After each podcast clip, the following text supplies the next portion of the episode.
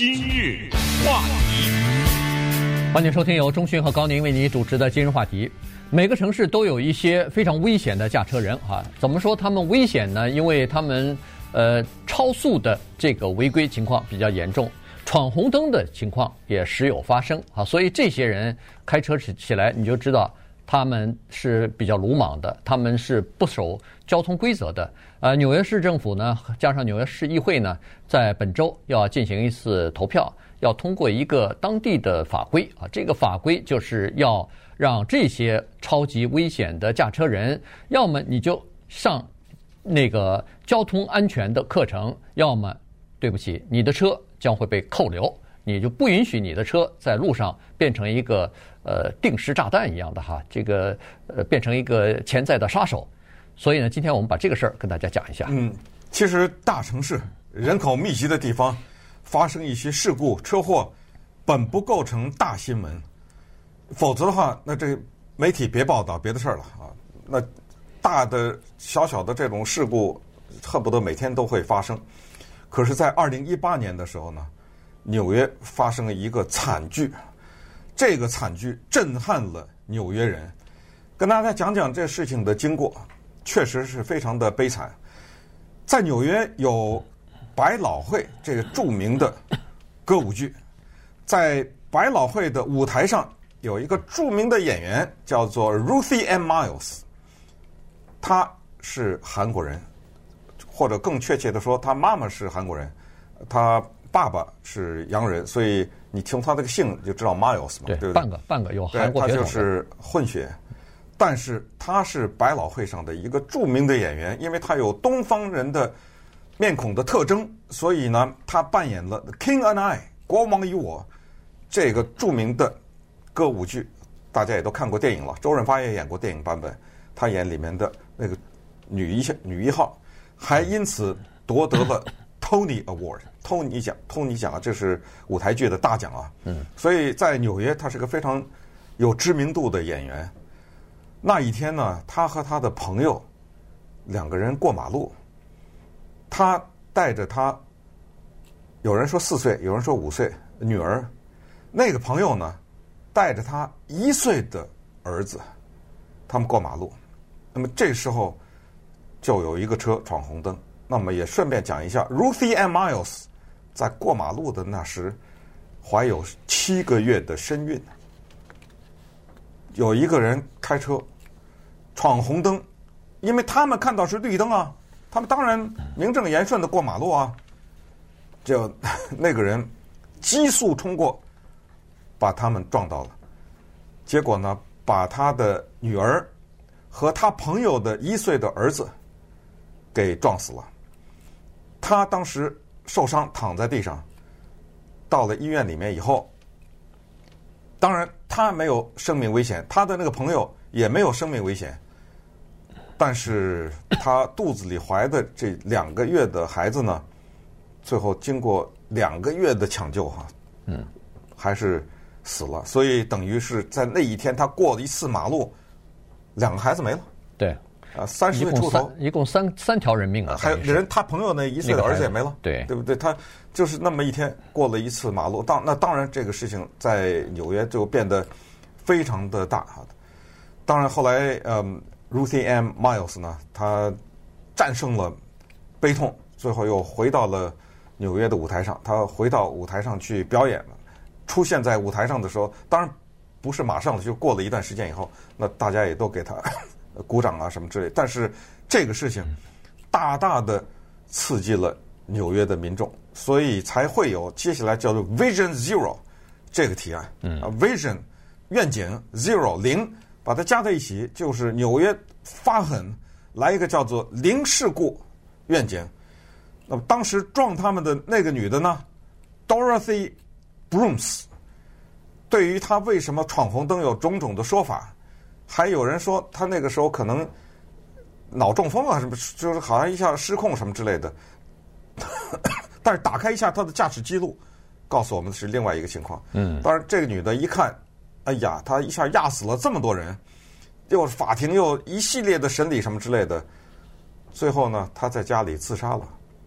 你想想，又多了个悲剧，对对不对？这等于死了人以后，她又死了。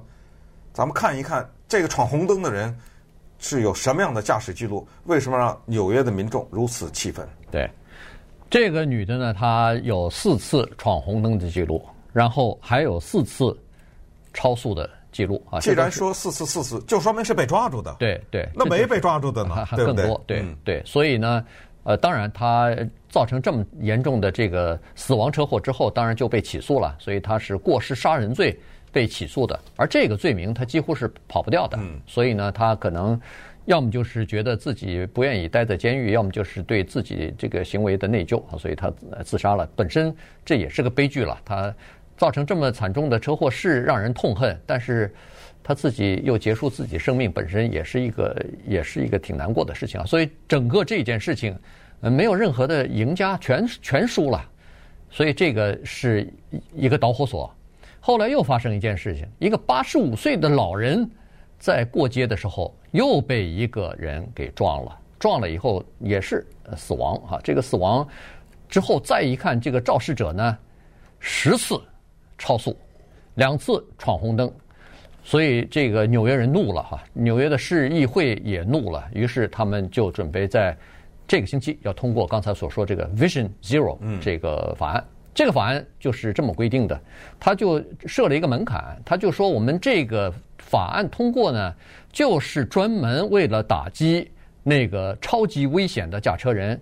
他如果在一年之内，如果一年之内他有若干次这个闯红灯和若干次超速的罚单的话，我们指的这个超速罚单和闯红灯罚罚单，不仅仅是警察给的啊，在纽约它装有一些摄像头。嗯在大概有一百六十个，呃，那个十字路口啊，它装有呃摄像头。这个摄像头主要是在十字路口嘛，它主要是抓那个夜半深更或者是人少的时候闯红灯的那些人。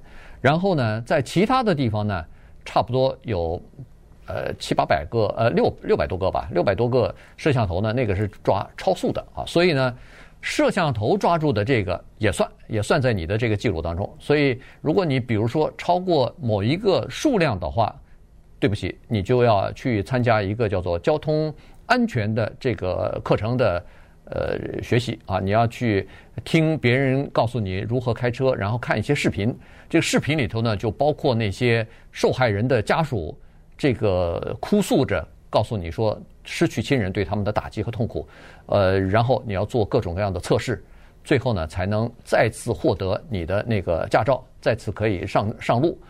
否则的话，你如果不去完成这个安全课程的话，你的车就要被没收啊！没收了以后放到那个 impound 的那个就是政府的那个呃停车场，然后你每个月还呃每天还要交钱，呃，这个停车场不是免费的，所以。这是一个非常严厉的这个预防措施吧，因为否则的话可能会造成更多的死亡事故。因为纽约市突然发现说，在多年来，呃，交通的死亡伤亡事故减少的情况之下，去年意外的大幅增加了。对，我们今天讲的是纽约，讲的是汽车，但是这件事情它的可怕的程度，应该说一点不亚于新冠状病毒，因为它也在杀人呐，是对不对？而且它杀人的数量。比新冠状病毒多多了，所以这件事情特别值得重视。尤其是听我们节目的人，很多的人也都是处在一个开车的状态。我只是想说，凡是有开车经验的人，应该说绝大多数人都见过鲁莽驾车的人。嗯，就是这些人，他们不是对公路的理解、对汽车的理解，是这些人对整个世界的理解啊。和我们是不一样的，这些人呢，他们感觉上需要的空间更大。他们到了车上以后呢，他们行驶在路上的时候，我不知道他是在生活中是不是也是这种人，他的自我的膨胀也好，就是他自我中心也好，他已经到了一定的程度，他就是觉得这个世界上路上走的人，前边开的车。以及交通灯，都是他生活的某种障碍。嗯，对。呃，他觉得这些人就像是唐吉诃德大战风车一样，我得战胜这些人，或者说他的脑子里在想什么？因为这么说吧，一个人划个手机，偶尔闯一次红灯，和刚才我们说的十次八次的那个是很大的不同啊。就十次八次的那种人，你可以想象，他有很多的时候的闯红灯是故意的，就是他知道这红灯，不管他往前冲，这样的人非常的危险，在任何的城市，我不知道他们离开了这辆车辆以后，在生活其他的领域里面是不是很危险，但是我们可以做这样一个推断，就是这种人他在生活其他的方面也是鲁莽的人，呃，应该。很难想象，他只有在这时候是鲁莽。对，至少是内心深处对藏藏着这种 鲁莽的，对不对？这这种鲁莽，问题是他要求别人付出生命的代价，对，来完成他从 A 点到 B 点的这一段驾驶。所以，有等一下，我们看看纽约狠了，发狠了，他要做一些事情，还要做更极端的事情。但是，就光是装摄像头这件事儿，很多人不干的还。呃，那至少在加州不干，加州不干，取消了。很多人装了以后拆下来了，为什么？呃，稍等会儿我们来讲一讲。今日话题。欢迎继续收听由中讯和高宁为您主持的今日话题。这段时间跟大家讲的呢是纽约的市议会啊，本周要通过的一个法案。这个基本上已经没有什么悬念了哈。这个大部分的议员表示说他们会投票赞成，而且纽约市的市长白思豪也说他支持这个法案。也就是说，如果议会通过的话，那么他会签字的啊。所以这个法规呢，在纽约就会生效了。它一第一阶段呢是三年。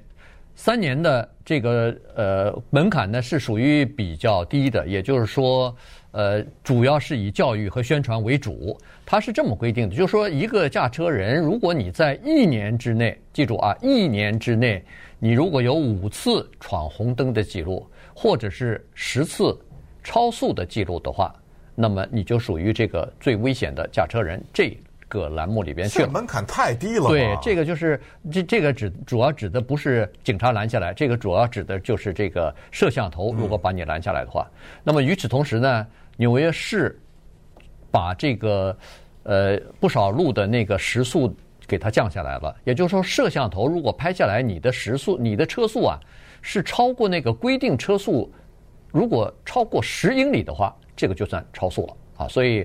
呃，现在大部分的摄像头就是呃超速摄像头呢，都是安装在学校的附近，因为我们都知道，尤其中学、中学、小学这些学生放学的时候，他们有的时候会过马路，那个时候车要是高速行驶的话，非常危险哈。所以，呃，高速的摄像呃这个摄像头呢，就是呃限制超速的，大部分都在学校附近。那现在据说是要现在的六百个摄像头，逐渐的到明年的时候呢要。增加到两千个，就是为了打击这个车速，就是车速过快啊什么的鲁莽驾车之类的。那么这些大概会影响多少人呢？据现在估计，可能是会影响到五千名纽约的危险的驾车人。纽约一共有差不多两百万辆车，所以两千万啊，两千万辆车。所以这样的话呢，它等于是还不到百分之一吧？呃，大概就是，但是这百分之一。造成的伤亡的啊，两百万，呃，这百分之一造成的这个伤亡的车祸的事故率啊，那远远高出他们只占百分之一的这个水平，有可能百分之二三十的这个伤亡车祸都是这百分不到百分之一的人造成的。嗯，顺便也讲一下，就是纽约它在这一次推动零事故愿景的时候呢，它强调的是叫做对车不对人啊，它这个也蛮有意思的。所谓对车不对人，就是说，也许闯红灯也好，超速也好，你车是你的，可是开车的人不是你，嗯，也有这种可能。但是呢，他现在走了一天，就是对于以前的一些严重的违规啊，他罚开车的人，甚至什么吊销执照，你酒醉驾车的话，肯定吊销。这个不是新的，这个全美国都有，所有的城市都有这个。他这一次有点新意在什么？他往前再走了一步，我把你车给没收了，对，没收你的车。